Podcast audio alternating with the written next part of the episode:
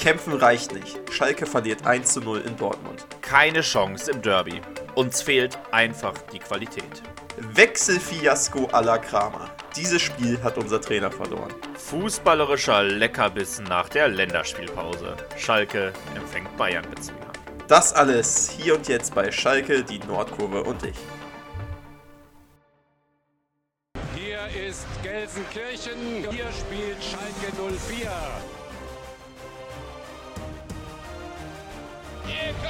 Manchester!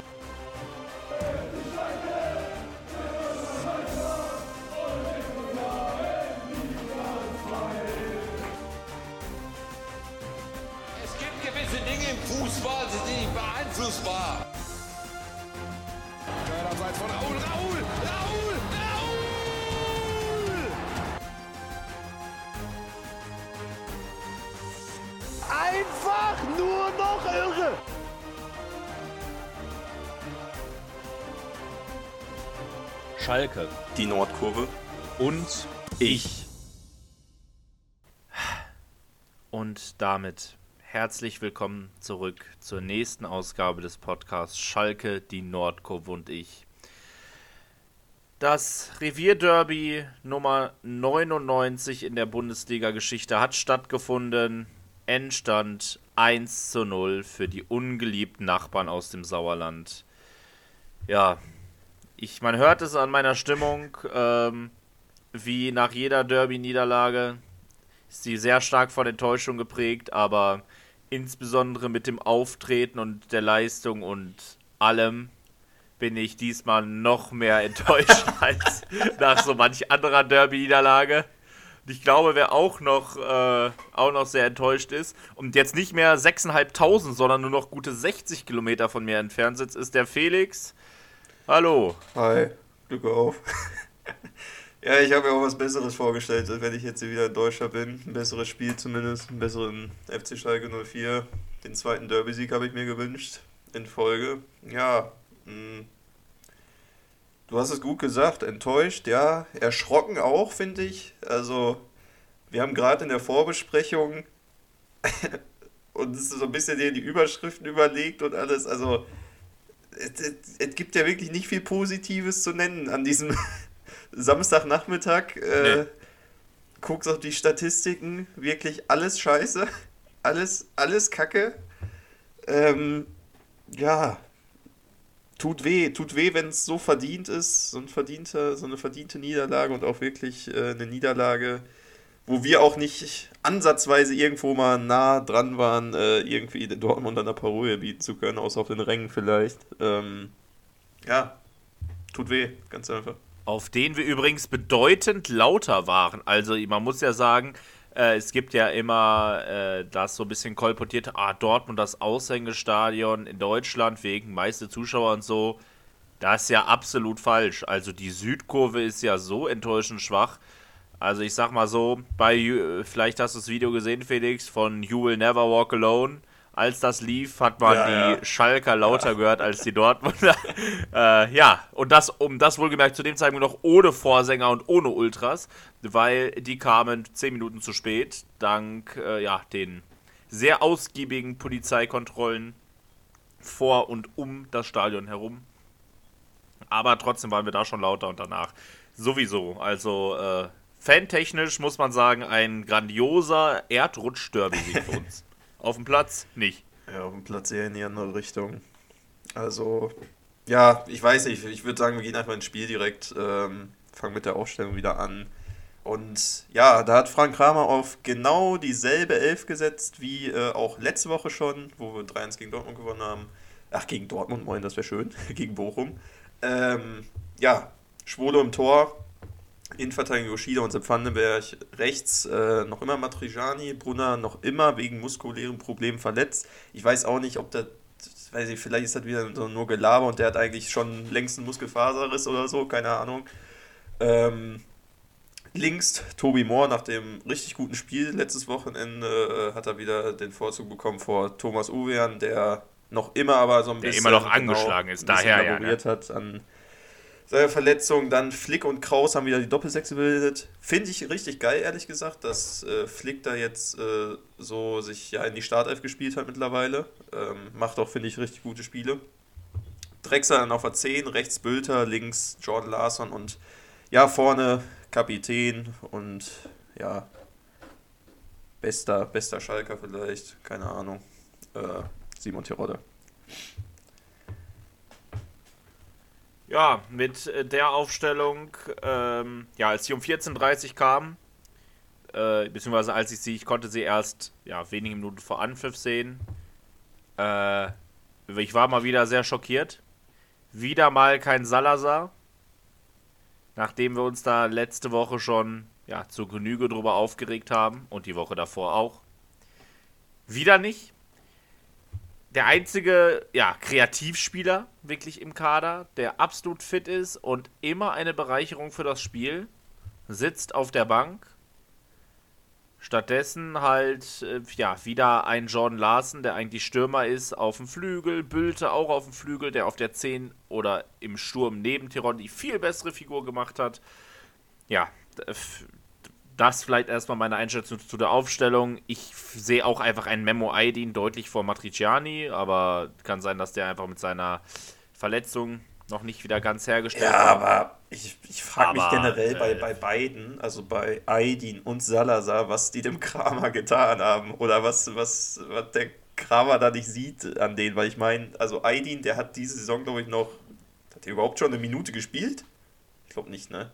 Nein. Erstmal das, äh, wenn du dir die letzte Saison anguckst, Aydin war am Ende der Saison mit einer der besten Leute auf dem Platz, teilweise. Da dachte man teilweise, oh, wir haben das Problem auf der rechten Seite endlich mal gelöst bekommen. Ähm, und ja, Salazar, dazu brauchst du echt nichts sagen. Also kann man jetzt auch schon mal vorwegnehmen, als er eingewechselt wurde, haben wir angefangen, Fußball zu spielen ein bisschen. Und das war davor äh, eher nicht so der Fall. Da war Wüstenlandschaft, was fußballerische Qualität äh, bei uns äh, auf dem Platz äh, anging und ich weiß nicht, woran das liegt. Und äh, es war halt schon, dass du defensiv ausgerichtet gegen Dortmund spielst. Gut, klar, wer jetzt, äh, wer jetzt anders erwartet, aber so, ja, auch dann hinterher Angsthasenfußball und äh, wirklich nicht mutig genug gewesen äh, in jeglichen Entscheidungen, sowohl von der Bank aus als auch im Spiel selber äh, das fand ich ein bisschen schade. Alles andere hat gepasst, Einstellung 100 Pro, aber ah, weiß ich nicht.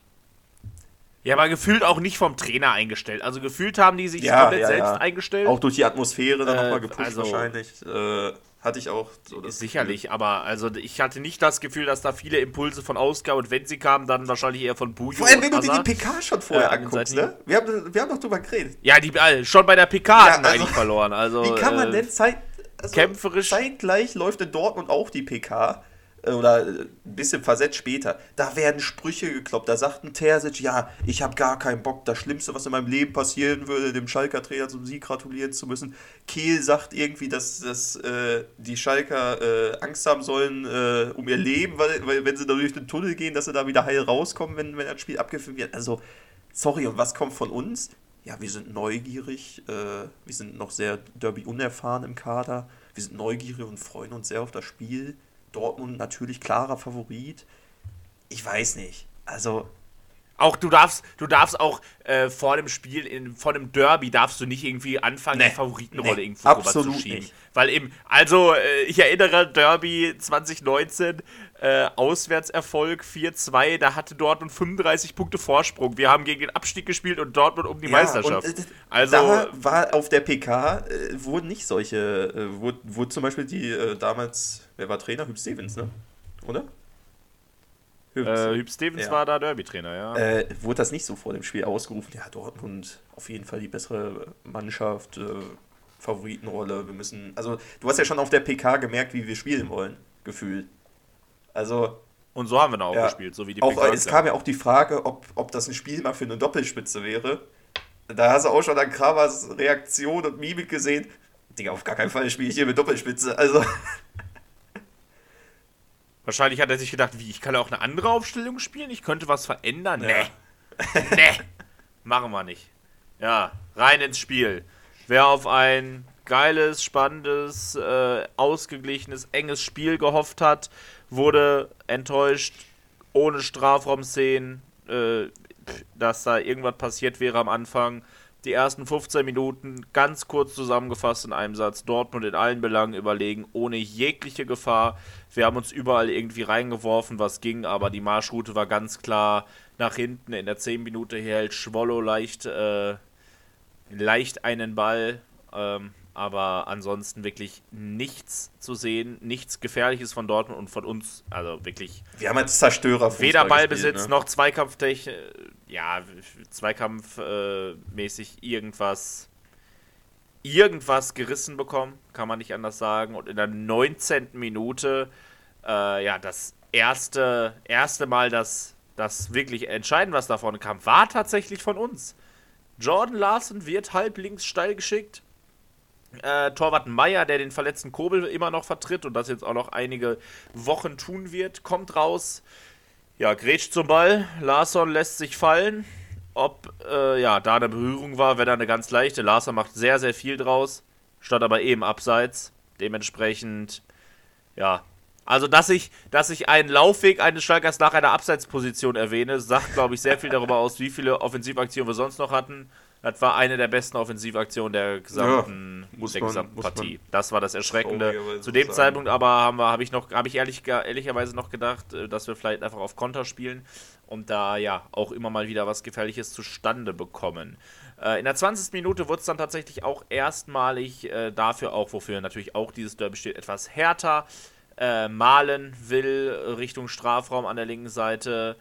Äh, ja, wird von Vandenberg gelegt und der sieht damit auch die erste gelbe Karte der ja, sehr fairen und sehr unemotional geführten Partie bis zu diesem Zeitpunkt. Ja, emotional wurde es dann nochmal, zumindest auf Dortmunder Seite, in der 28. Minute. Ähm, ja, Reus äh, im Zweikampf mit Flick, Flick da wirklich ohne irgendeine Schuld. Reus knickt einfach fies um, äh, liegt auf dem Boden, wird behandelt und ja, man, man kennt ja das, äh, diesen Fluch des Marco Reus vor jedem großen Turnier bis jetzt auf die WM 2018 äh, hat er sich ja jedes Mal hat er, äh, die großen Turniere ja verletzungsbedingt verpasst. Ja, und äh, ich sag mal so ganz Fußball Deutschland oder zumindest das ganze Stadion, die ganzen Zecken, äh, hatten auf jeden Fall wieder diese Gedanken im Kopf und ja, muss man auch sagen, in der Wiederholung dachte ich auch, okay, der ist wieder raus. Da ist äh, Sprunggelenk durch, keine Ahnung was. Ist jetzt nur ein Bänderriss, wurde ausgewechselt, Rainer kam für ihn rein. Ähm, ja, weiß nicht, an der Stelle vielleicht gute Besserung. Aber Tatsache immer war, war gut. Dachte ich zumindest zu dem Zeitpunkt, wäre gut für Schalker Spiel gewesen, weil Marco Reus auch mit äh, Antreiber äh, bei den Zecken da war. Ja, muss man sagen, ich hatte es, natürlich wünscht man keinem Spieler eine Verletzung, aber die Hoffnung hatte ich ehrlich gesagt auch, aber da ging wirklich gar kein Ruck durch die Mannschaft. Im Gegenteil, 33. Minute, gerade Reiner für Reus gekommen, gibt es die beste Chance der Partie und natürlich auf schwarz-gelber Seite. Äh, Flanke von links ähm, von ja, Malen. Und Bellingham, wo ich ja wirklich gehofft habe, egal wie das Spiel ausgeht, Hauptsache Bellingham macht kein, äh, macht kein Tor. Äh, habe eine gewisse Antipathie gegen den. Mit dem Kopfball, Schwolo ist wieder da, wehrt den Ball noch ab ja, das war aber auf jeden Fall die beste Chance des Spiels nach 33 Minuten. Schwolo wie immer da. Auf der Linie muss man sagen, ist der, ist der Mann ja wirklich, wirklich sehr, sehr souverän und sehr gut.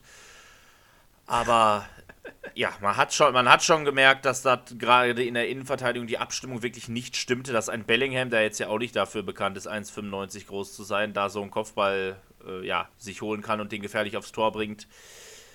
Ja, zeigt wieder mal die Abstimmung in unserer Innenverteidigung. Ja, und generell dann so ein, äh, ein Schwulo dann generell mit hohen Bällen äh, allein zu lassen, auch keine gute Idee. Ähm, 39. Spielminute, dann äh, ja, zweite gelbe Karte für Schalke. Simon Terodde ähm, ja, tritt Bellingham um, war sein drittes Foul. Äh, hat deswegen, glaube ich, auch die gelbe Karte bekommen, weil das Foul an sich selber war, glaube ich, nicht gelbwürdig gewesen in der, in der Szene. Auf jeden Fall dritte, dritte Mal zugelangt und dementsprechend gelb bekommen. Fand ich auch wild. Ich glaube, war seine erste oder zweite gelbe Karte in der Saison. Ähm, so früh dachte ich auch, scheiße, ehrlich gesagt, weil Terodde ist eigentlich dann Unterschied, also hätte ich gedacht zumindest, wäre, wenn wir überhaupt nochmal gefährlich werden, müsste er der Unterschiedsspieler sein, der vielleicht irgendwie den Kopf hinhält oder irgendwie richtig steht, keine Ahnung. Und da gelb vorbelastet schon nach 40 Minuten, dachte ich so, oh, oh, oh, das in einem Derby. Naja. Weiter ging es dann, äh, nächste, ja, aufregende Szene, 45. Minute, Schlotterbeck wird einfach, ja, läuft über das halbe Spielfeld, wird nicht angegangen, äh, eher Begleitschutz da, kann dann äh, Wolf da auf Außen in Szene setzen und der ja fackelt nicht lange, zieht ab auf den kurzen Pfosten und da auch wieder auf der Linie ähm, im 1 gegen 1. Schwolo echt, echt, echt richtig gut, fährt den Fuß dann aus und kann, kann zur Ecke klären. Die wird auch wieder gefährlich. Anthony Modest per Aufsetzer gut ein Meter rechts am Tor vorbei. Einer seiner ersten Ballkontakte der, ja, muss man sagen, völlig unauffällig war und überhaupt gar kein Faktor im Dortmunder Spiel. Äh, ja, die nächste Aktion von Modest ist kein Ballkontakt, sondern ein Kontakt mit Florian Flick, ein Foulspiel, ein taktisches sogar und dadurch auch die erste gelbe Karte auf Dortmunder Seite kurz vor der Pause. Ja, und dann war auch schon Halbzeit. Dortmund hatte mehr vom Spiel, äh, ja, und von uns kam gar nichts. Äh, muss, man, muss man wirklich sagen. Also gar keine Chance. Und ich hatte die Hoffnung, dass zur zweiten Halbzeit doch unser bester Kreativspieler Rodrigo Salazar mal eingewechselt wird, der weiterhin Stimmung im Spiel machen kann und weiter Impulse nach vorne setzen kann. Dem sollte aber leider nicht so sein. Ja, muss ich auch sagen, echt enttäuscht gewesen, dass wirklich es ja äh, gar keine Wechsel gab äh, zur Hälfte. Hat mich sogar auch bei Dortmund überrascht, dass es keinen Wechsel gab. Ähm, ja, du hättest einfach da, glaube ich, schon vielleicht ein bisschen mutiger agieren sollen und wie du schon sagst, es ins Salazar oder so einwechseln sollen.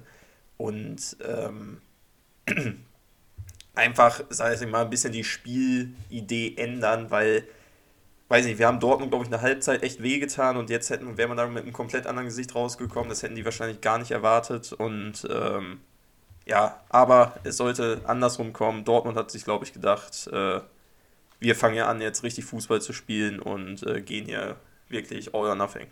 Ja, und damit fing Dortmund auch direkt an. 46. Minute, wenige Sekunden nach Anpfiff der ja, sehr präsente Malen äh, mit, ja, auf der linken Seite setzt er sich mit viel Tempo durch gegen mehrere Schalker und das Tempo konnte keiner so wirklich mitgehen, auch die Technik nicht.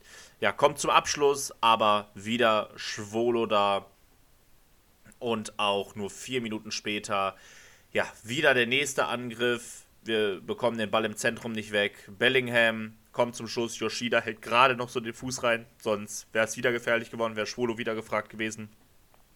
Aber wirklich direkt nach dem Pausenpfiff eine Phase, wo es eigentlich nur eine Frage der Zeit war, bis es bei uns im Kasten klingelt. Ja, das stimmt absolut. Also auch weiterhin Dortmund wirklich, das, das Spiel hat sich eigentlich nur in unserer Hälfte abgespielt. Äh, Dortmund hat den Ball sich hin und her geschoben, hat aber eigentlich nicht die Räume gefunden an sich, denn wir waren echt gut da. Also vor allem Vandenberg fand ich, hat ein richtig gutes Spiel gemacht, weil man eigentlich nah dran an den, an den Männern hat, äh, hat gut, äh, öfters mal gut gegen Bellingham verteidigt. Äh, wir haben wenig Flanken zugelassen, haben die Dortmunder nicht, was ja ihre Stärke ist, nicht bis zur Grundlinie haben kommen lassen. Ähm, so krass. Also das, das war eigentlich schon ganz gut. Ähm, hatten auch mal Entlastungsangriffe, die aber, also was heißt Entlastungsangriffe, lange Bälle nach vorne, wo wir den zweiten Ball dann wieder verlieren, Klassiker. Aber mehr, mehr ging auch nicht und äh, deswegen, wir haben alle, glaube ich, äh, Wechsel erwartet und die sollten auch kommen. 58. Spielminute, Doppelwechsel. Und da fing es schon an, wo ich so dachte, nee, so, so können wir nicht mit dieser Spielweise, mit der wir gerade spielen, überhaupt gewinnen. Also wir wechseln einen Polter für einen Tirol ein, okay, identischer Wechsel, äh, positionsgetreu. Und dann Karaman für Larson. Also du hast halt, weiß ich nicht, du hast bei Larson hast einen Porsche ausgewechselt und einen, ja, einen kaputten Opel Astra reingeschmissen. So. Also, es, also du kannst ja nicht gegen Dortmund ähm, die, sind, die sind halt einfach nicht schneller als so ein Hummels oder ein Süle oder ein Schlotterbeck oder so. Da, und die sind eigentlich langsam, diese Verteidiger. Und die kannst du mit diesen Spielern einfach nicht irgendwie überlaufen oder so. Und das, so wie wir gespielt haben, nämlich das dann vielleicht mal irgendwann, weil Dortmund ja wirklich das Tor unbedingt wollte und wirklich teilweise damit acht Mann angegriffen hat, teilweise sogar mit zehn Mann in der, in der gegnerischen Hälfte stand, dann ein langer Ball muss dann der nur kommen, aber ich habe jetzt nicht erwartet, und das hat auch keiner irgendwie im Stadion erwartet, und ich glaube auch die Dortmunder selber nicht erwartet, dass da irgendwie ein Polter oder ein Karaman, äh, ein Schlotterbeck, ein Süle oder ein Hummels äh, oder was weiß ich, der Außenverteidiger von denen noch äh, irgendwie Meter Meter abnimmt. Also, weiß ich nicht. Für mich so ein Wechsel, wo ich so dachte, ja, das ist, das ist nicht, nicht, nicht Aufbruchsstimmung, hat sich nicht breit gemacht, sag ich mal so. Und vor allem halt ein Rodrigo Salazar, der weiterhin ja, auf der Bank schmoren durfte. Ich habe die Wechsel gesehen und habe mir wirklich nur gedacht, ach du Scheiße. Und ich sollte absolut recht behalten, 60. Minute. Äh, Brand setzt sich links gegen Matriciani durch, der wirklich viele, viele äh, Flanken zugelassen hat. So auch in dieser Szene. Äh, Flanke von links. Reina kommt mit dem Kopf zum Abschluss. Ja, und Moore, der wirklich da sich mit allem reinwirft, was er hat und gerade noch den Ball ins Tor ausklären kann. Und in der 62. Minute Halleluja, gab es eine ernsthafte Torannäherung von uns. Angriff linke Seite und Karaman kommt irgendwie 14 Meter vom Strafraum an den Ball. Ja, und er schießt Nico Schlotterbeck an und der Ball springt raus. Das ist die beste und einzige richtige Torchance in diesem Spiel gewesen für uns.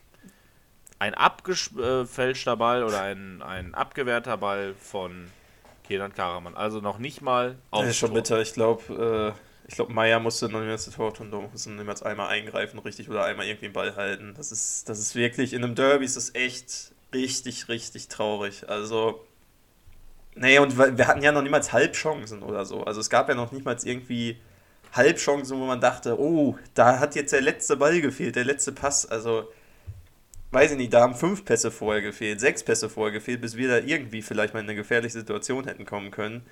Und ja, Dortmund natürlich dann, trotz, obwohl sie ja so vom Verletzungspech aktuell geprägt sind, ähm, ja, wechseln die einfach dann mal Mokuku und für Modest ein und Adeyemi für Malen.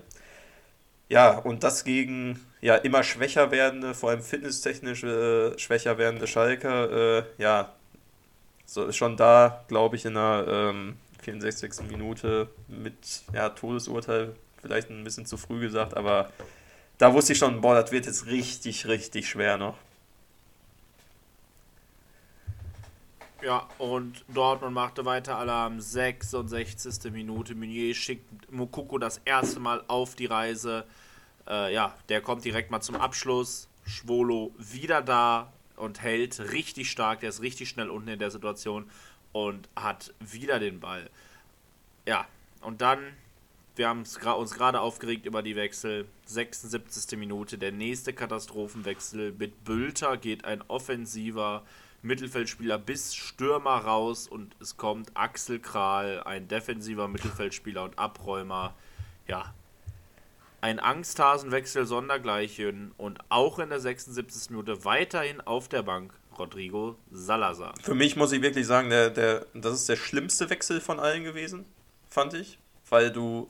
Ja, von der Message her auf jeden Fall. Äh, weil du da wirklich in der 76. Spielminute, du hast wirklich schon 30 Minuten lang Dortmund wieder das Leben, sag ich mir, klar, Dortmund hatte Chancen, die waren kurz davor, ja, aber du hast Dortmund trotzdem irgendwo die Spaß am Spielen genommen. Und in der letzten, in der Schlussviertelstunde, das wäre ein Spiel gewonnen. Hätten wir auch jetzt mal gesagt, ja komm, wir spielen mal nach vorne, hätte es vielleicht wirklich so ein offener Schlagabtausch dann werden können, wo auf beiden Seiten das Tor hätte fallen können.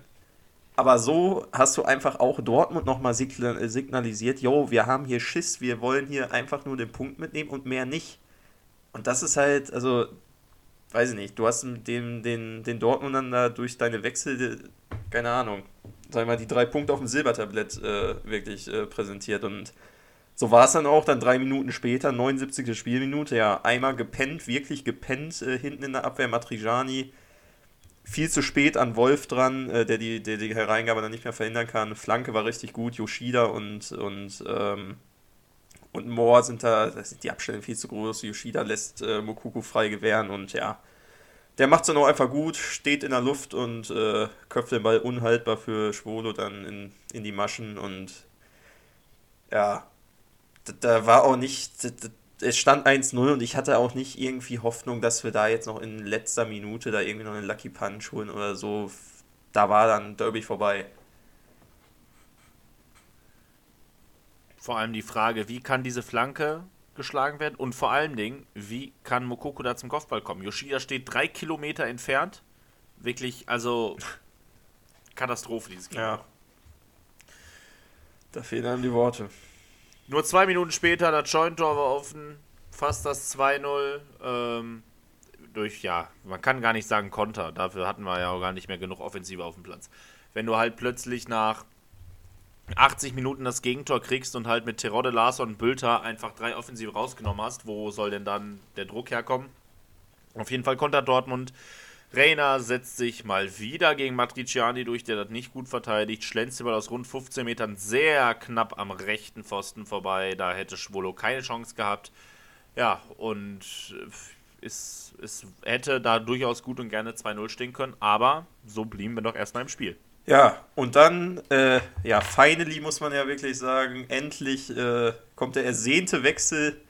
Salazar wird für Kraus eingewechselt. Ähm, ja, und muss man sagen, der war direkt von Anfang an direkt da, hat, dem, hat die Bälle bekommen, ist ins Dribbling gegangen, hat den Ball nach vorn getrieben, hat äh, erstmal für zwei gelbe Karten auf Dortmunder Seite gesorgt. Adeyemi und Jan, die ja, sag mal, Schlimmeres verhindern wollten und Salazar da lieber mal von hinten umtreten äh, als dass äh, da nochmal irgendwas Gefährliches passiert. Auch komplett verständlich eigentlich, da nichts mehr anbrennen zu lassen. Äh, beides taktische Fouls gewesen, komplett richtige gelbe Karten. Aber muss man auch sagen, spielt der Salazar von Anfang an, fallen diese zwei gelben Karten vielleicht, äh, sagen wir mal, 70 Minuten früher. Und dann äh, gehen die auch nicht mehr so in die Zweikämpfe in den letzten Minuten. Und dann wäre vielleicht nochmal eine Chance da gewesen. Aber, weiß nicht, das ist halt die Quittung dann, wenn du so einen Spieler, den einzigen Kreativspieler, muss man ja sagen, den wir aktuell irgendwie, äh, der aktuell performt, ähm, einfach mal 80 Minuten auf der Bank lässt. Ich weiß gar nicht mehr, was ich dazu sagen soll, muss ich ehrlich sagen. Also machen wir es kurz, machen wir es fertig. Äh, von uns kam nicht mehr viel. Also nach der gelben Karte für, für Jeanne haben wir überhaupt gar keinen Zugriff mehr nach vorne bekommen. Der Freistoß, der fällige, ist natürlich auch völlig verpufft. Auch in der Nachspielzeit kam gar nichts mehr. Dortmund hat es clever gemacht. Ja, und nach 94 Minuten war das Spiel dann um 17.25 Uhr vorbei. Schiedsrichter Dr. Felix Brüch, der wahrscheinlich sein letztes Derby gepfiffen hat, ähm, äh, aufgrund seines Alters, ja, pfeift das Spiel ab. Dortmund ist vorübergehend Tabellenführer und ja, für uns ist es die nächste Derby-Niederlage. 1-0, völlig verdiente Niederlage und ja, ein klar, Qualität ist ein Unterschied, muss man wirklich sagen. Aber also wirklich mit Wechseln, die so eine Katastrophe waren, weiß ich, weiß ich gar nicht, gar nicht, was ich dazu sagen soll. Vielleicht einmal kurz die Statistiken des Grauens zu diesem Spiel. Wir haben insgesamt im Vergleich zu Dortmund drei Torschüsse, Dortmund hat 17 einige Kilometer sind wir mehr gelaufen. Wir haben 300 Pässe weniger gespielt und trotzdem mehr Fehlpässe. Das ergibt eine Passquote von 64 Prozent. Normalerweise zum Vergleich Drittligaverein. In der dritten Liga liegt die Passquote durchschnittlich bei 72 Prozent. In der dritten Liga. Ballbesitz 33 Prozent, Zweikampfquote 40 Prozent. Äh, vielleicht an all die, die gesagt haben, ja, zweikampftechnisch waren wir da. Ja, da. Aber haben wir auch 60 Prozent der Zweikämpfe verloren, muss man einfach sagen ja, ansonsten 11 zu 2 Ecken für Dortmund, in allen Belangen besser. Äh, erschreckende Leistung und ein Angsthasen-Fußball, der, ich würde sagen, in der jüngeren Derby-Historie wirklich seinesgleichen sucht. Ja, da kann ich auf jeden Fall nur zustimmen. Ähm, ich hoffe auf jeden Fall auf Besserung, was, was die nächsten Derbys angeht, aber auch was generell die nächsten Spiele angeht, weil ähm, qualitativ muss sich da, die, die können, glaube ich, mehr, die Spieler, die sind, also klar sind wir limitiert mit unserem Kader und so. Wir, keiner erwartet irgendwie, dass wir da gegen äh, Freiburg, Union und Co. irgendwie äh, Punkte holen würden, aber ähm, dass man zumindest mal Fußball, also dass man zumindest anfängt, Fußball zu spielen mal wieder, ähm, wäre schon mal ein Anfang, finde ich, weil das war jetzt auch schon, wir haben es ja schon gegen Bochum gesagt, obwohl wir da 3-1 gewonnen haben, das war wirklich fußballerisch, ist das nicht viel. Also das, äh, ja, kein Konzept, kein Konzept will ich gar nicht sagen. Ich glaube schon, dass wir ein Konzept da äh, haben, aber es fehlt einfach vorne und hinten an individueller Qualität, an ja, nee, taktisch Verständnis will ich auch nicht sagen. Ich weiß nicht, wir sind einfach qualitativ, doch, qualitativ ist es einfach zu schlecht. Ja, also. Und wir haben, ja, das Ding ist, die und die Einzelspieler, die vielleicht die Qualität heben können, Ja, genau, auf der genau. Bank. Das ist das Problem. Oder dann ist die taktische Ausrichtung nicht richtig. Dass Larsson da auf dem Flügel spielt, Bülter auch irgendwie. Äh, sah einfach in Spielen wie gegen Gladbach, wo wir noch ein bisschen anders gespielt haben, einfach viel besser aus, muss man ganz klar so Ja. sagen. Und äh, ja, so kannst du dann auch wirklich kein Spiel und erst recht kein Derby äh, in irgendeiner Art und Weise gewinnen. So klar muss man das äh, wirklich sagen. Kommen wir zum Held und zum Depp. Also Held finde ich ist ganz einfach. Ja. Finde ich ist ganz einfach. Äh, Alexander Schwolo, der Einzige, der da irgendwie an, ansatzweise äh, ja, gehobenes Bundesliga-Niveau hatte. Äh, viele Bälle gehalten auf der Linie. Bei Strafraumbeherrschung hatte echt noch äh, Nachholpotenzial, muss man wirklich sagen. Also da war auch nicht alles Gold, was glänzt.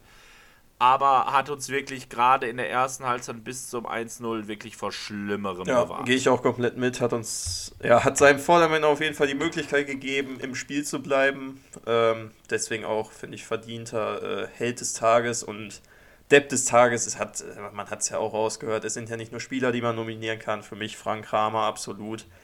Mit diesem Wechseltheater, Wechselfiasko, Wechsel aus der Hölle, ich weiß es nicht, wie, wie kann man so, so in einem Derby in den letzten 20 Minuten wechseln, wenn du schon nicht zur Halbzeit so wechselst. Also in den letzten 20 Minuten erwarte ich doch dann irgendwie, ja komm, es steht nur 0-0, lass hier doch auf, du gehst auf einen Derby-Sieg, du gehst doch nicht auf einen unentschiedenen Derby. Also seit wann gehen, seit, seit wann spielen wir so? also gerade diese Grundwerte, die uns halt auszeichnen, die, muss man sagen, haben wir wirklich vermissen lassen. Kann man nicht anders sagen. Ähm, enttäuschend. Also ich, ich habe, kommen wir nochmal kurz zum Depp. Ich habe mir gedacht, dass du Frank Kramer nominierst. Und ich habe mir überlegt, will ich eigentlich, wo wir das jetzt so aufzeichnen, ja, eigentlich irgendwie Spieler äh, eigentlich machen. So, wir haben, wir hatten ja auch in der letzten Saison schon mal die Fans als Helden nominiert. Ich habe überlegt, aber ich habe mir wirklich gedacht, Matriciani, der war nicht gut, muss man sagen, hat viele Flanken zugelassen. Yoshida pennt beim 1-0. Aber der Fisch stinkt vom Kopf. Und Frank Kramer hat dieses Spiel für uns verloren. Ich glaube wirklich, und wenn du das 0-0 gespielt hättest, hättest du sieben Punkte aus sieben Spielen als Aufsteiger. Ist sicherlich nicht geil, aber wir haben auch gegen Gladbach, auswärts Köln, schwieriges Spiel. Äh, Wir haben Union gehabt. Äh, Wir hatten beide Derbys. Ey, da kannst du zufrieden dann mit sein, halbwegs, ne? Aber, also wirklich, dieses Spiel hat unser Trainer einfach verloren mit seinen Einwechslungen ins Chaos Ja. Und mit diesem mit Angsthase-Fußball. Und deshalb gehe ich komplett mit. Frank Kramer ist Depp des, Ta äh, Depp des Tages, Depp der Woche. Äh, Wirklich, ich kann es gar nicht, ich kann es gar nicht in Worte Ja, fassen. es ist. Also es- ich bin jemand, der nie großartig gegen einen Trainer schießt, wirklich nicht. Ich habe auch gesagt, also in den letzten Jahren, das Ding ist, seitdem es diesen Podcast gibt, vielleicht schon ein bisschen, also ich erinnere, wir haben halt gestartet, da war Christian Groß, äh, Christian Groß bei uns Trainer und bei dem musste man rückwirkend halt wirklich hinterfragen, ob er zu dem Zeitpunkt, als wir hier angefangen haben, den ersten Mal überhaupt wusste, wer er ist, wo er ist und äh, was er da so gerade macht. Das muss wer man halt ist, auch was er ist, sagen. wieso er ist, Aber- warum er ist. ja, genau. Das äh, war wirklich unglaublich. Aber davor, ich bin nie irgendwie großartig am Trainer haten, aber das war so, das war so eine Katastrophe, wirklich, äh, von den Wechseln her, dass ich wirklich, ja, den einfach in Frage stellen muss, ob das irgendwie. Ich hatte, passt. ich hatte, ich hatte schon überlegt, sagen. Alter, oh, wird das jetzt schon eine Folge, wo, wo, wo- wo wir vielleicht eine Trainerdiskussion intern aufmachen? Aber, aber ja, Ja, und, und doch, jetzt, jetzt doch. sind wir mal ehrlich. Ganz ehrlich, dieses, dieses, das schlummert schon, das schlummert nicht erst seit, seit diesen 90 Minuten von Samstag, bei mir zumindest. Ich, ich habe Nee, das schlummert seit der Ja, Verkündung des Trainerwechsels. seitdem und seitdem ich die das erste Mal am Fußballspielen sehe, dieses Team, ähm, es gab da noch so ein paar Höhen. Ich muss sagen, gegen Köln habe ich, glaube ich, auch mehr, mehr Gold gesehen, was glänzt, also mehr, mehr, mehr schöne Sachen gesehen, als ich vielleicht hätte sehen können, wenn ich äh, jetzt wieder äh, gesch- geschaut hätte, weil ich hatte halt Bock auf die Saison und ich hatte Bock, wieder Schalke zu gucken. Aber das einzige richtig gute Spiel, was wir, glaube ich, hatten, war halt gegen Gladbach. Ja, gegen Gladbach war beste Saisonleistung Ähm, bisher. Und danach war halt wirklich, also, weiß nicht, rückblickend betrachtet, wirklich ganz, ganz, ganz, ganz schlecht. Und ich ziehe immer gern Bremen, Bremen noch heran. Die spielen so einen guten Fußball. Die, also die Punkten, die sind, weiß ich nicht, die sind doch äh, genauso wie wir aufgestiegen, haben denselben Etat äh, oder einen ähnlichen zumindest. Aber weiß ich nicht, da ist doch ir irgendwas läuft bei uns richtig, richtig falsch. Ja, und ich bin ja ein riesen Rufen Schröder-Fan und bin ja auch der Meinung, dass man mit der, mit der Mannschaft wirklich problemlos die Klasse halten kann. Ich vertrete auch nach sieben Spieltagen meine These aus der Saisonprognose. Mit der Mannschaft kann man die Klasse halten und muss man die Klasse halten. In einer Bundesliga mit Augsburg, Hertha und den sang- und klanglos absaufenden Bochumern. Also wirklich. Ja. Da 100 darfst du nicht irgendwie in den Abstiegskampf rutschen. Aber das Problem ist einfach, wenn du einen Trainer hast, der gar nicht weiß, was, wie, man, wie er die Mannschaft taktisch einstellen muss. Ich rede gar nicht von der Einstellung her. Das, in den ersten Spielen sah das übrigens gut aus, was Frank Kramer irgendwie, ähm, was der da an der Seitenlinie gemacht hat. Aber jetzt, in den, gerade in den letzten beiden Spielen, Bochum und Dortmund, ey, ja, ich weiß nicht, ob der irgendwie Baldrian vorher. ich, ich weiß noch- auch nicht, ich weiß auch nicht, wie er auf die Idee gekommen ist, dieses System, was gegen Gladbach so gut funktioniert hat, einfach mal zu ändern. So, also, wa wa Ja, warum? Genau, eben. Es hat gegen Gladbach funktioniert und äh, mit Bülter halt dahinter äh, und nicht da irgendwie, der da auf dem Flügel rumguckt. Wir haben es doch letzte Saison gesehen. Bülter war immer gut, Ja. wenn er als singende Spitze war und da rotieren konnte. Wie oft hatten wir letzte Saison Bülter an ersten Pfosten verlängert, äh, den Ball oder macht ihn gern auch mal selbst rein? Wie viel Tore hat der gemacht? Wie viele schöne Tore? Jeder, der die Schalke-Doku gesehen hat, äh, die jetzt auf RTL Plus verfügbar ist, hat gesehen, wie geil Bülter gespielt hat. Also ich habe mir wirklich gedacht, ich viel zu wenig appreciated letztes Ja. Jahr dass der, wie gut Marius Bilder war. Und jetzt wi- wird er da wieder auf dem Flügel komplett verhungern lassen. Hat schon bei Gramozis Ich nicht funktioniert. Vielleicht sollten die mal irgendwie telefonieren. Der hat ja noch Vertrag bei Schalke. Noch ein Jahr.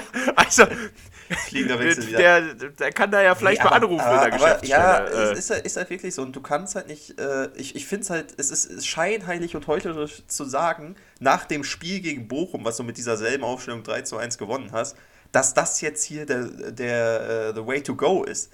So ist es halt einfach nicht. ja, so, aber auch das 3-1, das, Das- Ergebnis ja, wäre viel deswegen, besser es gewesen als trübt, das Spiel. es Das trübt. Spiel hättest du auch unentschieden es spielen einfach so dermaßen. Und ich, ich, ich frage mich halt, ob Frank Kramer wirklich so denkt, ey, wir haben den da 3-1 gewonnen. Das System hat funktioniert. Du kannst doch nicht mit einem, mit einer, wir haben ja taktisch, sag ich mal, genauso gespielt wie gegen Bochum, äh, wie gegen Dortmund. Das, das, das funktioniert doch nicht. Wie kannst du gegen, gegen Bochum, äh, gegen Dortmund genauso spielen wie gegen Bochum?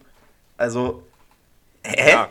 Also das, das sind halt so zwei Welten Das- einfach und äh, du spielst ein Spiel, was gar nicht auch auf einen Terodde ausgelegt ist. Äh, der verhungert auch von, kriegt keine Bälle, weil halt, wie du es gerade gesagt hast, ein Bülter, das ist keiner, der bis zur Grundlinie äh, ballert und dann eine äh, scharfe Flanke schlägt. Das sind Sachen für einen Tobi Moore, für einen Uwean oder für Memo Aydin.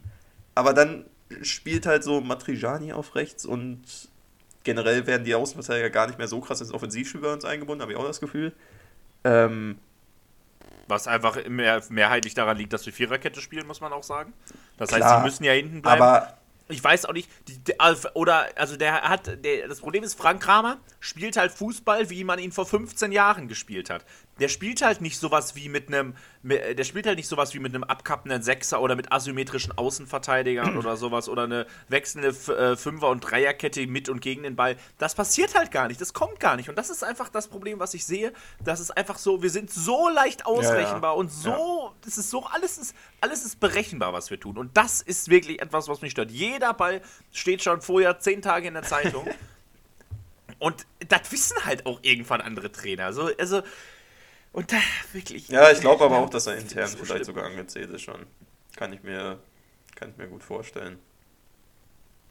Ja, also Schröder und Rühl-Hamers sind ja sicherlich und Knebel auch, sind ja immer um äh, Wogenglätten und so bemüht. Ich halte übrigens alle drei für sehr kompetent und für super im Verein, möchte ich nochmal an dieser Stelle sagen. Auch äh, das hat die Doku mich nochmal bestärkt. Ich halte sie alle für super. 100 Pro. Ähm, aber man muss halt einfach diese Diskussion ein bisschen anfachen. Aber man muss auch sagen, also wir müssen uns vorher über eine Alternative klar sein. Wir können nicht wieder sagen, ja, äh, wir fangen dann nicht in an zu suchen, wenn der gefeuert ist. verfallen und so. Genau, nicht muss, in Aktionismus äh, fallen und am Ende, ja, äh, Bujo, machst du das oder was ist mit Typ Stevens? Da, bitte, bitte nicht. Also ich riesen Nein, Respekt vor den Peter Männern, wollen ja er muss, er muss beiden irgendwann nicht, ja, mit dem Porsche Thomas Tuchel ist vorfahren. Thomas Tuchel ist frei. Oder Domenico Tedesco, der ist auch frei. Ähm, Chris- Christoph von, von, von Leipzig, ja, nun gut. Ähm, auf jeden Fall. Ich kann, ich kann es nicht anders sagen. Vielleicht mal abschließend jetzt zum Spiel, als das war nix. Hier, Wir haben jetzt Länderspielpause. Die meisten Profis sind da, weil sie völlig zu Recht in keiner Nationalmannschaft spielen.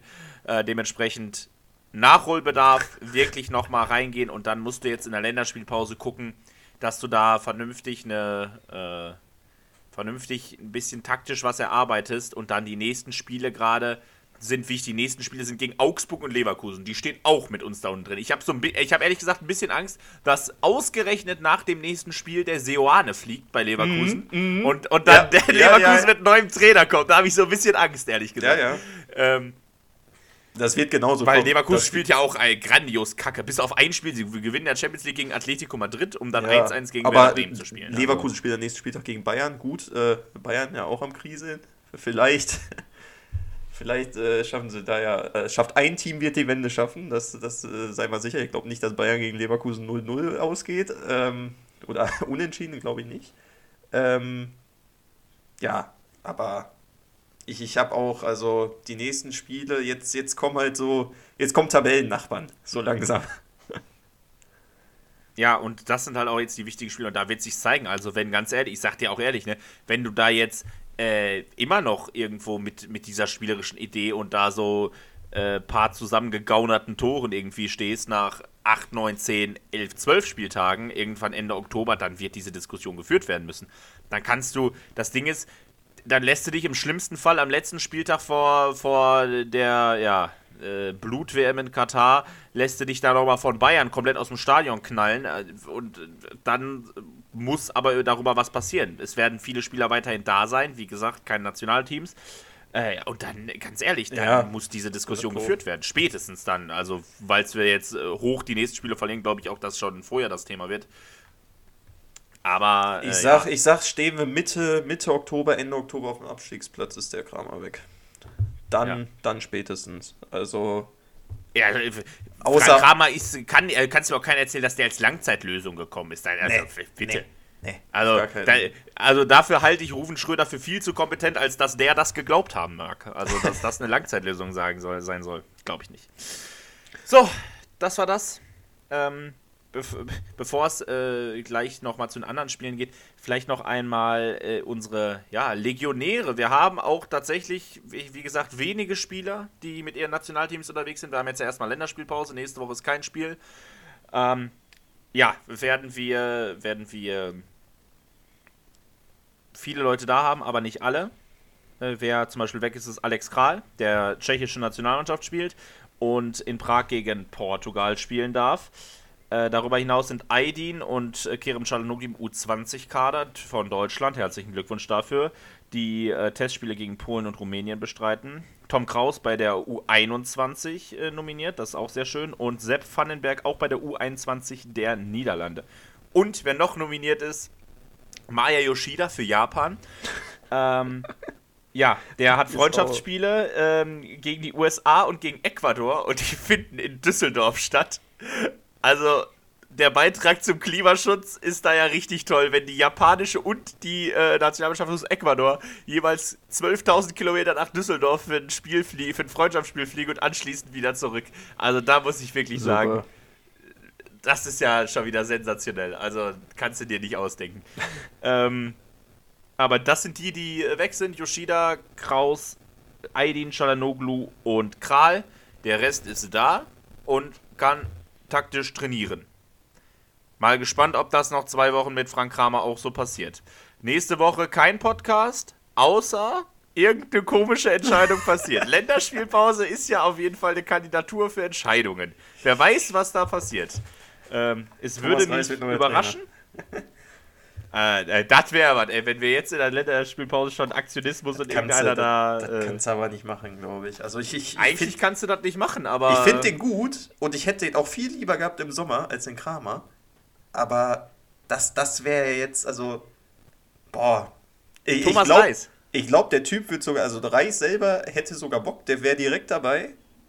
Aber du machst da, also, boah, dann knallt das richtig nochmal, richtig schön Unruhe und, oh, ah, weiß ich nicht. Ich bin Mal gespannt. schauen. So, aber ähm, genug von der Zukunft, wir sind im Hier und Jetzt und äh, ja, man muss ja wirklich sagen, die Bundesliga ist, ja, man muss es fast so sagen, so spannend wie nie. Es passieren wilde Dinge.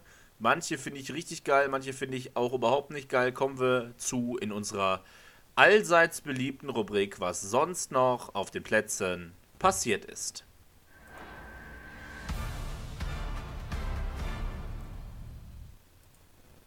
Wir werfen direkt mal einen Blick als erstes wie immer in die Regionalliga.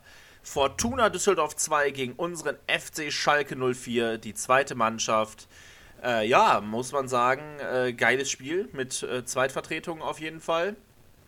Und in der Schalke-Aufstellung auch der ein oder andere Profispieler. Cissé in der Abwehr, Herkerin als Torwart, Kerem Çalhanoğlu als Linksverteidiger, Sidi Sané, der jetzt ja auch einen Profivertrag hat ähm, im Sturm. Und Rufat Dadaschow, der zumindest ja mal äh, ja, gespielt hat, sagen wir es mal so, ähm, auf der Bank zumindest. Und wir haben erneut gewonnen. Es läuft richtig gut bei unserer zweiten Mannschaft. 4-2 gewinnen wir auswärts äh, in Düsseldorf. Die Torschützen in der Reihenfolge, nachdem Düsseldorf 1-0 in Führung gegangen war, schießen wir vier Tore in Folge. Cissé trifft, Sané trifft. Äh, Boboy und Kozuki sind die Torschützen, also zwei Profispieler, die auf jeden Fall schon mal treffen. Äh, Düsseldorf kommt noch zum 2-4, ein bisschen Ergebniskosmetik, aber wir sind damit Vierter in der Regionalliga West. Äh, auf jeden Fall respektable Leistung. Kommen wir zur Bundesliga und zum Freitagabend. Typischer Freitagabend kann dieses Spiel nicht sein. Mainz 05 empfängt ja die alte Dame, den Big City Club aus Hertha, BSC Berlin. Und ja, was soll man sagen? Hertha macht Hertha-Sachen, geht 1 zu 0 in Führung nach äh, 30 Minuten durch Toussaint. Sieht ganz lange nach dem nee, zweiten Sieg in Folge aus und dann läuft die 94. Minute. Es sind noch 15 Sekunden zu spielen. Der letzte Angriff für Mainz bringt den Ausgleich. Kachi macht den Ausgleich ähm, in der 94. Ja, und kann Mainz einen Punkt retten und ja, stürzt Hertha ein bisschen in, weiter in die Krise, auch wenn sie mit diesem Punkt tatsächlich uns in der Tabelle überholt haben und jetzt einen Platz über uns stehen. Lächerlich. Buh. Naja, ähm, so, Leverkusen gegen Bremen. Erstes Spiel am Samstag. Äh, Leverkusen, ja, gerade schon angesprochen, immer noch äh, dick in der Krise. Endstand 1 zu 1. Äh, Leverkusen in der 57. Minute durch Demi war in Führung gegangen. Dann 82. Velkovic, äh, ja, kann ausgleichen für, für Werder Bremen und ja, acht Minuten äh, im Endeffekt Nachspielzeit, äh, die nochmal richtig heiß wurde.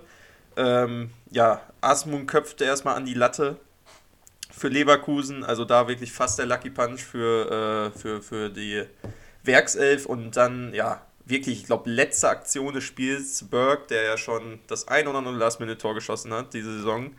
Ähm, ja, lässt Tabsoba stehen, äh, knallt, auf den, äh, knallt auf den spitzen Winkel und äh, Kugel geht ultra knapp vorbei am, am, äh, am Pfosten.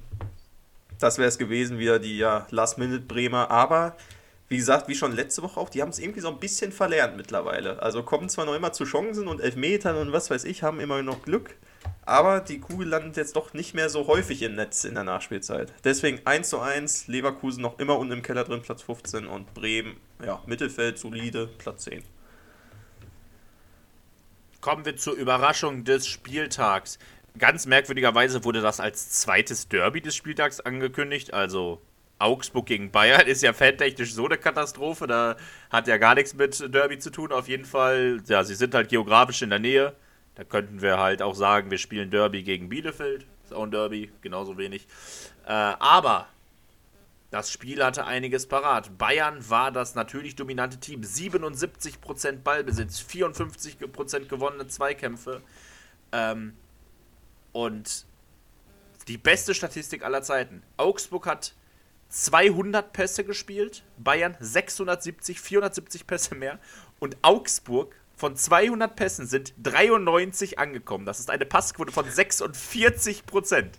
Das ist wirklich kein Scheiß auf Kreisliganiveau. Da ist mehr als jeder zweite Pass nicht angekommen. Viele Zahlen, aber am Ende gibt es zwei, die ganz wichtig sind. Und das sind die Tore. Der FC Augsburg schlägt den FC Bayern München, die damit das vierte Spiel in Folge nicht gewinnen und das erste Mal in dieser Saison verlieren. Mit 1-0 Torschütze des Tages ist Berisha äh, mit dem tollen Rechtsschuss. Bayern lief an, aber Augsburg kam trotzdem zu Chancen.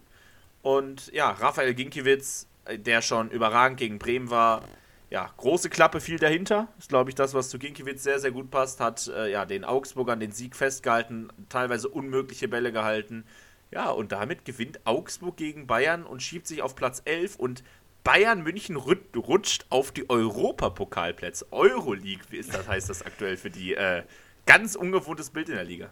Ja, also ich weiß auch nicht, wann es das zuletzt gab. Ich glaube vor 20 Jahren oder was äh, war das das letzte war. So freut mich richtig. Äh, ich hoffe, die Krise hält noch lange an. Jetzt ist ja, wobei, hört man ja immer wieder, jetzt ist ja Oktoberfest und während des Oktoberfest spielt die Bayern immer so gut.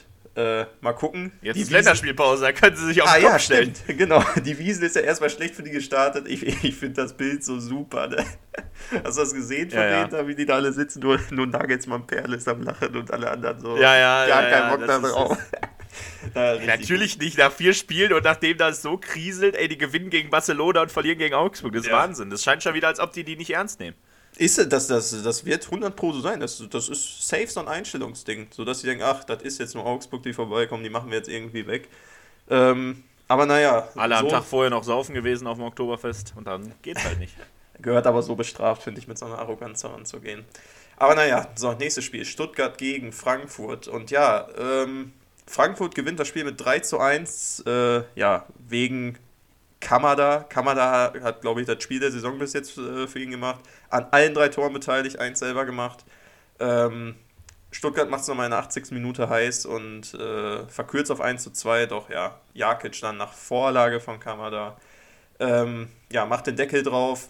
Frankfurt damit jetzt auf Platz 7. Stuttgart rutscht weiter nach unten, jetzt nur noch 16. Ja, und äh, das, obwohl, muss man sagen, über Spiel hinweg Stuttgart mitgehalten hat, Stuttgart gut gespielt hat, haben ja auch letzten Spieltag gegen Bayern schon unentschieden gespielt. Das ist wirklich keine schlechte Mannschaft. Sehe ich, die sehe ich übrigens auch besser als uns, äh, spielerisch zumindest. Ähm, ja, ich glaube, da kommt noch was von denen. Kommen wir zum nächsten Spiel. Samstagabend Topspiel unter besonderen Vorzeichen. Marco Rose trifft mit RB Leipzig auf seinen Ex-Verein Borussia Mönchengladbach. Leipzig, nachdem sie letzte Woche gegen Dortmund 3-0 gewonnen haben, schien es wirklich der Trainereffekt zu wirken und Leipzig endlich rauszukommen. Ja, Pustekuchen. Gladbach schlägt Leipzig 3-0. Wirklich und in ja, allen Belangen besser. Völlig verdienter Sieg. Jonas Hofmann zweimal und Rani Benzebaini äh, machen die Tore. Und äh, ich, das, was ich gedacht habe, dass Leipzig da irgendwie äh, ja, sich jetzt ein bisschen fängt, ist tatsächlich nicht eingetreten. Äh, verlieren auch in der Höhe völlig verdient gegen Gladbach und sind nur Zwölfter und tatsächlich sogar nur einen Punkt besser als Schalke. Ja, guck mal einer an, ne? Äh, kommen wir zum Sonntag. Ähm, ja, die Euroleague und Conference League äh, Teilnehmer dürfen ran und ja, Union Berlin vorm Spieltag auf Platz 1, äh, jetzt verdrängt äh, gewesen zu dem Zeitpunkt von Dortmund noch. Ähm, empfangen den VfL Wolfsburg, der ja auch jetzt noch keine überragende Saison spielt. Union fährt das auch sicher und äh, ja, souverän nach Hause. 2 zu 0 gewinnt äh, Union gegen Wolfsburg und ja, verteidigt die Tabellenführung, dass man sowas mal sagen kann. Irgendwie Union Berlin verteidigt ihre Tabellenführung, lol. Ja, auf jeden Fall verdient Erster und Wolfsburg rutscht auf den Abstiegsplatz 17. nach sieben Spieltagen. Und ich würde sagen, Nico Kovac ist da doch durchaus angezählt. Mein Lieblingsmoment dieses Spiels war übrigens die Union Berlin-Fans, die äh, gesungen haben, ohne Kruse habt ihr keine Chance. Und das Ding ist, sie haben halt recht. Also, ähm, Max Kruse, der früher bei Union gespielt hat und jetzt äh, bei Wolfsburg war und da ja äh, ein bisschen in Ungnade gefallen ist und entlassen wurde äh, oder zum Torwarttrainer degradiert wurde, kein Spiel mehr machen wird bei Nico Kovac, ähm, ist ja fand ich einfach mega gut, dass die Unioner da gesungen haben und äh, ja, die Wolfsburger sind diese Saison absolut bodenlos. Nico Kovac wird mehr als angezählt sein. Ich würde mich nicht wundern, wenn der auch in dieser Länderspielpause schon gehen muss. Ansonsten sicherlich äh, ja in naher Zukunft. Äh, Fun Fact übrigens zu Max Kruse, äh, der ja bei Bremen damals gespielt hat. äh, und dann auch bei Wolfsburg unter Florian Kofeld.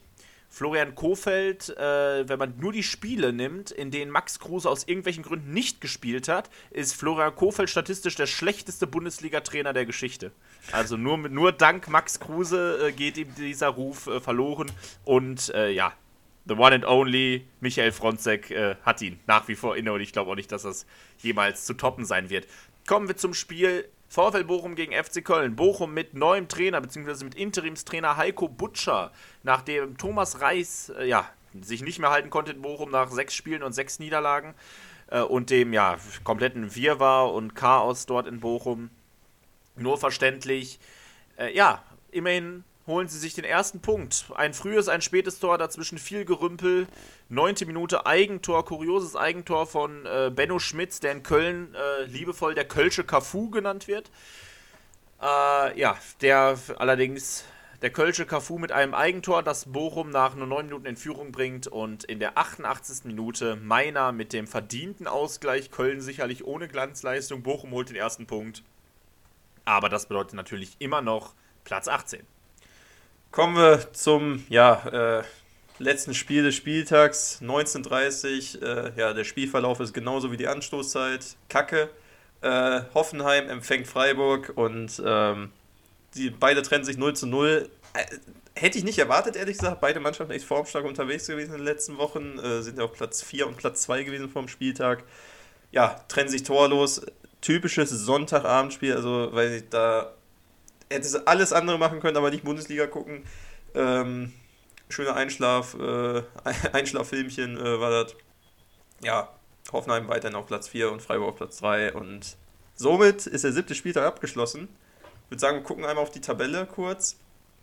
Auf Platz 1, wie gerade schon angekündigt, wild einfach Union Berlin. Ich finde es jede, jede Woche aufs Neue, äh, wo wir schon äh, vor zwei Wochen Freiburg gesagt haben, jetzt Union, lol einfach schön, äh, dass solche Teams da oben mitspielen. Ja, Zweiter, gut. Äh, daran haben wir Mitschuld, dass Dortmund jetzt Zweiter sein darf. Dritter, schon gerade angesprochen, Freiburg. Vierter Hoffenheim. Ja, und Euroleague-Platz, Platz 5, Bayern München.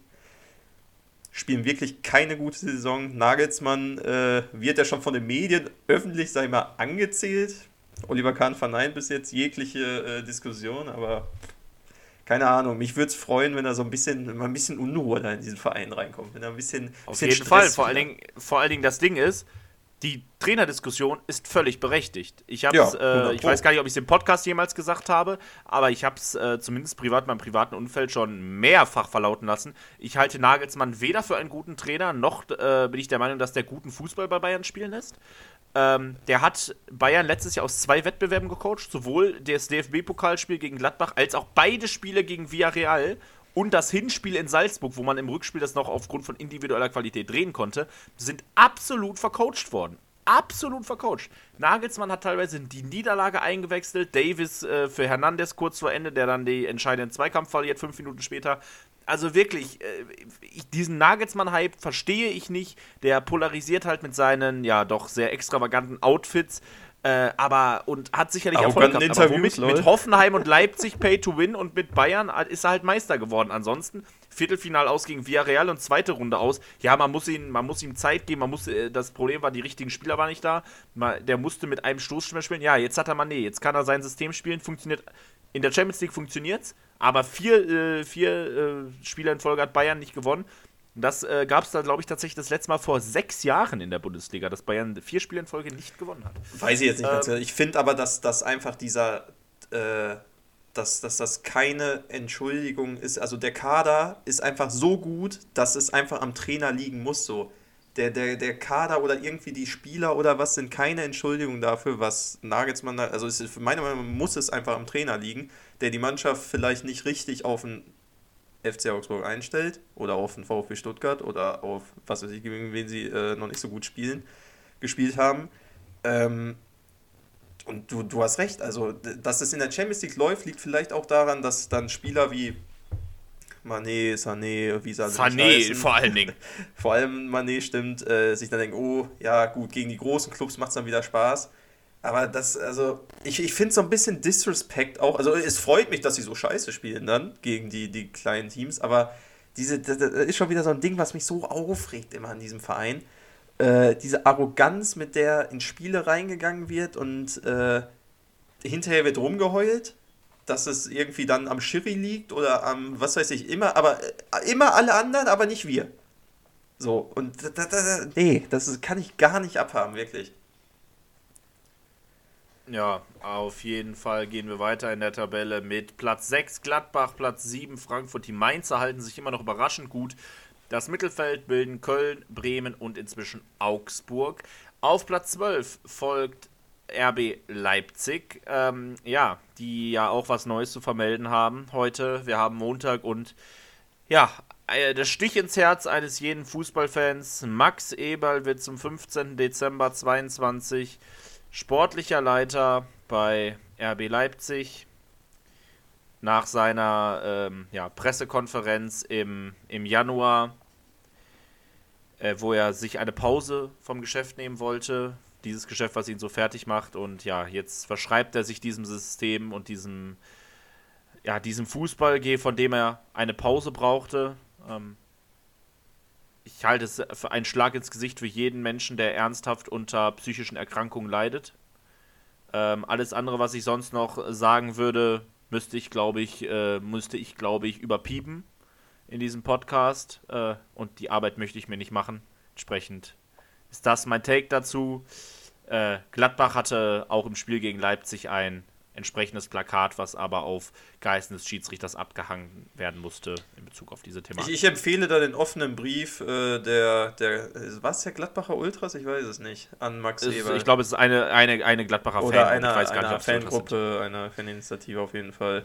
Da ist eigentlich alles drin gesagt. Äh, ich will mich dazu jetzt auch nicht mehr so krass äußern. Ich, das ist einfach, einfach nur traurig anzusehen, dass so ein Mann, den man wirklich im in, in der Bundesliga aber jahrelang wirklich geschätzt hat als mit einer der bodenständigsten und äh, wirklich vernünftig, am vernünftigsten arbeitenden Menschen da gesehen hat, sich so im Januar erstmal von der Fußballbühne verabschiedet und dann so zurückkommt. Äh, nach acht Monaten wohlgemerkt. Nach acht Monaten Ähm, moralisch komplett verwerflich, äh, meiner Meinung nach. Und da, da, da braucht mir jetzt auch keiner ankommen mit, ja, äh, immer diese Fußballromantiker, der macht auch nur seinen Job. Nein, nein. Das ist einfach so, wie er gegangen Vor allen Dingen, weil der in den letzten zehn Jahren oft genug gegen Genau, Vereine wie genau. Leipzig, Und es- Hoffenheim und etc. es wär- ge- äh, Es wäre einfach ehrlich gewesen, hätte wäre direkt gewechselt, ja, wäre auch scheiße gewesen, aber dann ja, genau darum geht es halt. Es ist, es ist einfach entbehrt jeglichem Anstand, das so zu tun, vor allem, weil er ja noch Vertrag bei Gladbach hatte. Leipzig hat ihn ja tatsächlich rausgekauft aus diesem Vertrag für zweieinhalb Millionen Sockelablöse. Ähm, auch wirklich äh, gar, gar keine Diskussion darüber, äh, vor allem den ganz unabhängig von der Fußballromantiker-Sicht, zerschießt er sich damit selbst auch einfach seine Legacy. Das muss man ja auch sagen. Ja. Also, Ja. Was wäre denn Max Eberl gewesen, der jetzt zurückgetreten wäre oder noch fünf, sechs, sieben, acht Jahre bei Gladbach gemacht hätte, zurückgetreten wäre, wenn er im Doppelpass gesessen hätte? Er würde von Fußball Deutschland und allen ehrlichen Fußballfans in den Himmel gelobt worden. Aber wer- ist denn Max Eberl in zehn Jahren, wenn der das jetzt ein paar Jahre macht? Der, Ja. Also der, der hat sich doch damit seine komplette Reputation dauerhaft und endgültig in Fußball Deutschland zerschossen. Und dass er das in Kauf nimmt, ähm, ich kann mir nicht vorstellen, dass das wegen des Geldes oder tut, wahrscheinlich eher wegen des sportlichen Erfolgs. Das finde ich ehrlich gesagt absolut erschreckend. Äh, das ist doch vielleicht der Take dazu. Ähm, gehen wir vielleicht noch einmal die Tabelle zu Ende durch. 13. Hertha, 14. sind wir. Sechs Punkte, ein Punkt auf, äh, auf die ja, heißen Schleuderplätze ganz unten. Dahinter kommen nämlich Leverkusen, Stuttgart und Wolfsburg, wie schon angesprochen. Bochum weiterhin auf dem letzten Platz mit der roten Laterne und schon vier Punkte aufs rettende Ufer. Äh, einem Torverhältnis von minus 14, da wird die Luft doch äh, ja, reichlich dünn werden in äh, dieser Saison. So, wir gehen in die, wir gehen in die wohlverdiente Länderspielpause. Äh, und ja, senden nächste Woche nicht. Es sei denn, es gibt irgendwelche sehr überraschenden Erkenntnisse. bitte nicht, bitte nicht, Bitte jetzt nicht. nicht. Und am, und am 30.09., dem Freitag, geht es direkt mal los mit einem Spitzenspiel. Freitagabend einfach angesetzt. Bayern gegen, äh, ge- gegen Leverkusen. Ich glaube, das lohnt sich auf jeden Fall. Äh, und wir sind dann so schön, wie der Spieltag am 30.09. am Freitagabend angefangen hat, endet er am Sonntag erst um 15.30 Uhr mit dem Knaller Hertha BSC gegen Hoffenheim und den Abschluss bilden wir dann gegen den Bayern-Bezwinger FC Augsburg. Ähm, ja, das ist ja wirklich ähm, kein, kein Glanzsonntag und vor allem kein Glanzspiel, was wir da haben werden. Wir spielen wahnsinnig oft jetzt im Oktober sonntags. Wir spielen, äh, haben fünf Spiele im Oktober. Nehmen wir den DFB-Pokal mal raus. Ähm, wir spielen dreimal Sonntag 17.30 einmal Freitag 20.30 und ein Samstagsspiel. Also das sind auch so Ekelspiele auch, ne? Das sind ja, Ekelspiele, wirklich. So keine richtig, keine schönen Spiele. Also nee, wirklich nicht. Aber ja, kommen wir zum nächsten Gegner. Augsburg ist zwar noch zwei Wochen hin, bis dahin kann viel passieren, aber was sagst du, Felix? Was wird das? Ähm, ja, ich hoffe. Es gibt wieder so zwei Gedanken, die ich habe. So, also, ich, wenn man jetzt das Wochenende sich nimmt, glaube ich, dass wir, weil ich nicht auf Niederlage tippe, glaube ich, dass wir unentschieden spielen. Aber ich gehe einfach damit, dass wir das Augsburg nicht den Schwung aus dem Spiel jetzt mitnehmen kann. Die spielen auswärts, die spielen bei uns zu Hause. Wir werden denen ja mal zeigen, wie Stimmung geht. Und wir gewinnen das Spiel mit 1 zu 0. Mehr Tore können wir einfach nicht schießen. Ja, genau. Also ich glaube, du hast es vorhin angesprochen, bei Hoffenheim gegen Freiburg, Sonntagabend, Kack-Anstoßzeit, Kack-Spiele, Schalke Augsburg, 2.10.17.30, Endstand 0-0.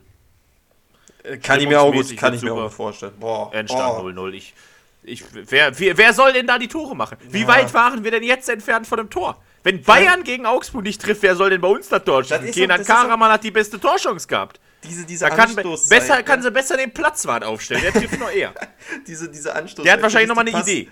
Die passt so heftig zu diesem Spiel, diese Anstoßzeit, finde ich auch. Das ist 17.30, ne? Da, so da geht so gerade, fängt so die Dämmerung an, so es ist schon eigentlich fast dunkel, Laternen gegen an. Du weißt, scheiße, morgen ist Montag, gar kein Bock. Und dann musst du dir so eine Grütze angucken noch.